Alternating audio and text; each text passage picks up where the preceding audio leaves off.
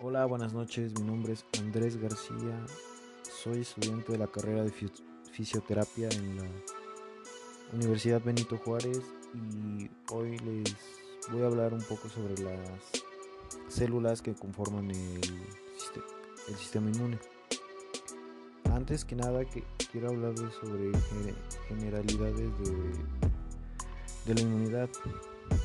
Lo que nosotros tenemos como definición de inmunidad es el conjunto de mecanismos de defensa que le permite a un organismo protegerse de los agresores que encuentra en su medio y evitar el desarrollo de células tumorales y moléculas nocivas originadas en su interior como consecuencia del envejecimiento, las infecciones, el trauma o el crecimiento de un neoplásico.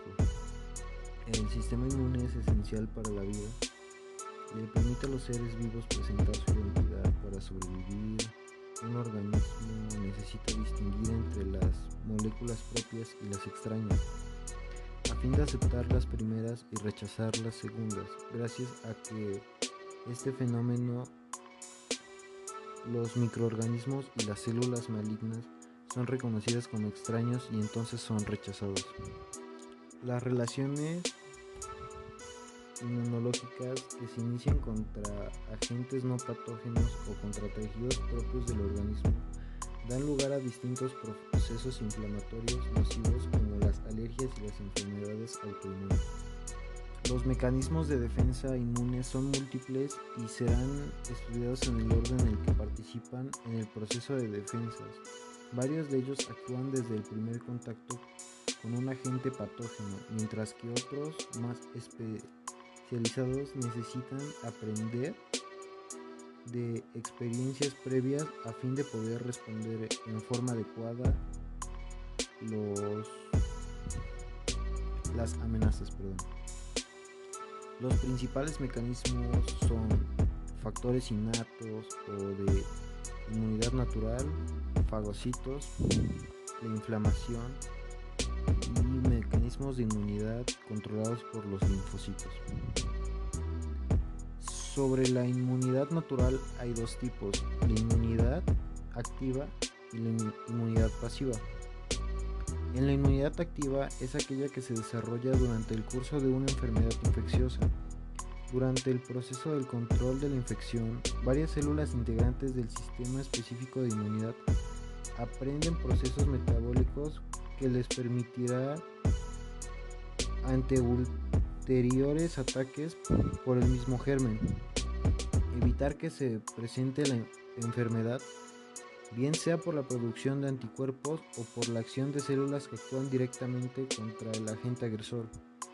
Este tipo de inmunidad explica la resistencia que se adquiere contra algunas enfermedades infecciosas durante la primera infancia, muchas de las cuales se vuelven a presentar durante la vida del individuo mediante procesos de inmunoterapia como la vacunación, se logra enseñar al sistema inmune a defenderse de determinado microorganismo sin necesidad que se produzca la manifestación clínica de la enfermedad infecciosa. Por otro lado, la inmunidad pasiva se llama así el proceso de defensa que se logra contra determinado agente patógeno mediante el empleo de anticuerpos protectores. De esta forma es posible controlar una infección sin que el sistema inmune del individuo haya tenido contacto previamente con el agente patógeno. Este mecanismo explica también la defensa que contra las infecciones tiene el recién nacido, gracias a anticuerpos que recibe la madre a través de la placenta y aquellos que se le llegan en el calostro y en la leche. En la placenta en la práctica, perdón, eh, es de uso frecuente el empleo de procedimientos de inmunidad pasiva, tales como administrar a la persona que sufre una enfermedad infecciosa concentrados de anticuerpos específicos contra el agente responsable de la entidad, ya que de esta forma se logra controlar rápidamente la infección. Bueno, voy a continuar ahora con las células que forman parte del sistema inmune. Las primeras de las que quiero hablar son los neutrófilos. Estos se derivan de la célula pluripotencial de la médula ósea. Existe un proceso progresivo de multiplicación por el cual las células pasan de mieloblastos a promielocitos y mielocitos. Su maduración se caracteriza por la aparición en el citoplasma del gránulos de diferentes tipos y tamaños. La producción diaria de granulitos es de unos 10 o 11, gran parte de la cual se acumula como reserva que entra en circulación durante algunos procesos infecciosos o inflamatorios. La reserva de granulocitos se calcula 10 veces la cantidad normal diaria requerida. El factor formador de colonias, secretado por los macrófagos y los linfocitos, estimula las células pluripotencial de la médula para que produzca mielocitos. Otros factores que juegan un papel importante en la liberación a nivel de la médula ósea de los neutrófilos maduros para que entren en circulación son ellos el factor de liberación producido por los monocitos circulantes y la fracción del factor C3 del complemento. Su, su, carencia impide la leucocitosis que normalmente acompaña a muchos procesos infecciosos. Los neutrófilos salen de la médula y al entrar a los vasos, algunos circulan libremente mientras que otros se marginan colocándose cerca de la pared de los vasos. Los marginales que están más o menos adheridos al endotelio vascular pueden liberarse y reformar el número de los neutrófilos circulantes bajo el efecto del ejército o de la epinefrina. La vida media de los leucocitos en la circulación es de 6 a 8 horas. De los vasos sanguíneos, los neutrófilos pasan a los tejidos, después a la luz, también a las secreciones del, árbol respiratorio y la orina, para cumplir en esos niveles su función fagocitaria. Su vida media en los tejidos es de alrededor de 4 días. Las enzimas producidas por los neutrófilos. En los lisosomas de los neutrófilos se acumula una gran cantidad de enzimas, arsenal del que estas células se sirven para destruir los gérmenes fagocitados. Las enzimas más importantes identificadas hasta el momento son fosfatasa ácida, lipasa, arilsulfatasa A y B, ribonucleasas, dexosirribonucleasas, captocinas B, C, D y E, colágenas, fosfolipasas, estereasas, beta-glucorilidasa, beta-galactosidasa y la beta-acetilglucosa minidasa entre otras. El citoplasma es rico en microtúbulos y microfibrillas como corresponde a una célula de gran movilidad. Por otra parte, la interacción entre microfibrillas,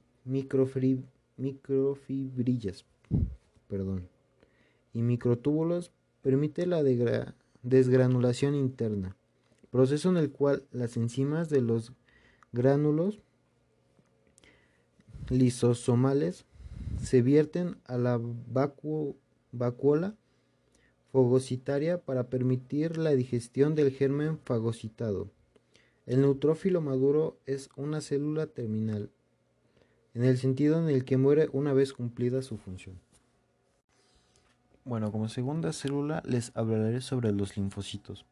Los linfocitos son uno de los principales tipos de células inmunitarias. Se dividen principalmente en células B y T. Los linfocitos B producen anticuerpos, proteínas, que reconocen sustancias extrañas y se unen a ellas. Los linfocitos B o células B están programados para hacer anticuerpos específicos. Cuando una célula B se encuentra con su antígeno desencadenante, esta produce muchas células grandes conocidas como células plasmáticas. Cada célula plasmática es esencialmente una fábrica para producir anticuerpos. Un anticuerpo corresponde a un antígeno de la misma manera que una llave lo hace con su cerradura. Siempre que el anticuerpo y, el antígeno se corresponden, el anticuerpo marca al antígeno para su destrucción. Los linfocitos B no pueden penetrar estas células, de manera que el trabajo de atacar estas células se deja para los linfocitos T. Los linfocitos T son células que están programadas para reconocer, responder y recordar antígenos. Los linfocitos T, o igual células T, contribuyen a las defensas inmunitarias de dos formas principales.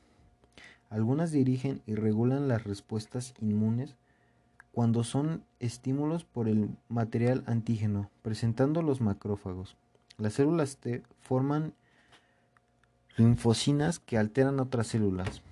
Otros linfocitos T pueden destruir células diana o dianocitos al entrar en contacto directamente con ellas. Después de estas siguen los macrófagos, que son la primera línea de defensa del cuerpo y cumplen muchas funciones. Un macrófago es la primera célula en reconocer y envolver sustancias extrañas. Los macrófagos descomponen estas sustancias y presentan la proteína más pequeña de los linfocitos T. Los macrófagos también producen sustancias llamadas citocinas que ayudarán a regular la actividad de los linfocitos. Después de estas células siguen las células dendríticas. Las células dendríticas se conocen como el tipo de célula más eficiente en la presentación de antígenos y tienen la capacidad de interactuar con las células T e iniciar una respuesta inmune. Las células dendríticas están recibiendo cada vez más atención científica y clínica debido a su función clave en la respuesta inmune y su posible uso en vacunas antitumorales. Por último, les quiero hablar sobre los leucocitos. Sobre estos hay diferentes tipos que forman parte de la respuesta inmune. Los granulocitos neutrófilos son las células inmunitarias más comunes del cuerpo. En una infección su número aumenta rápidamente son los principales componentes del pus y se encuentran alrededor de las inflamaciones más comunes. Su función es ingerir y destruir el material extraño. Los basófilos y eosinófilos perdón, son leucocitos que contienen grandes gránulos dentro de la célula. estos interactúan como determinados materiales extraños. Un aumento de actividad puede provocar una reacción alérgica. La respuesta inmune es un esfuerzo coordinado. Todas las células inmunitarias trabajan juntas, por lo que necesitan comunicarse entre sí. Esta comunicación se logra mediante la secreción de mayores niveles de una molécula proteica especial llamada citona, que actúa sobre otras células. Hay muchos tipos diferentes de citocinas. Ejemplos de estas son las interleucinas, los interferones, los factores de necrosis tumoral y los factores estimulantes de colonias.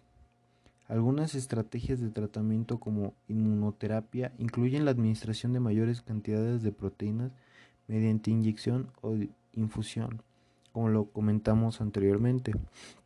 Esto se realiza para estimular las células del sistema inmunitario a fin que actúen de manera eficaz o para hacer que las células tumorales sean más reconocibles para el sistema inmunitario. Como conclusión, me gustaría decir que el sistema inmune es un tipo ejército muy bien coordinado para ayudar a que nuestro cuerpo se mantenga libre de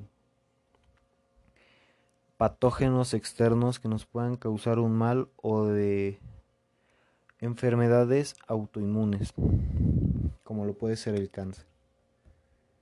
Igual para concluir me gustaría comentarles sobre el libro de inmunología de William Rojas M, ya que este me fue de mucha ayuda a la hora de realizar este podcast. La verdad se los recomiendo mucho. Yo tengo una versión antigua, pero de todos modos las más recientes creo que tendrán como temas más específicos igual. También sobre el artículo de Chemo Caer, que de igual manera me fue muy útil para hacer este podcast. Muchas gracias y que tengan una bonita noche.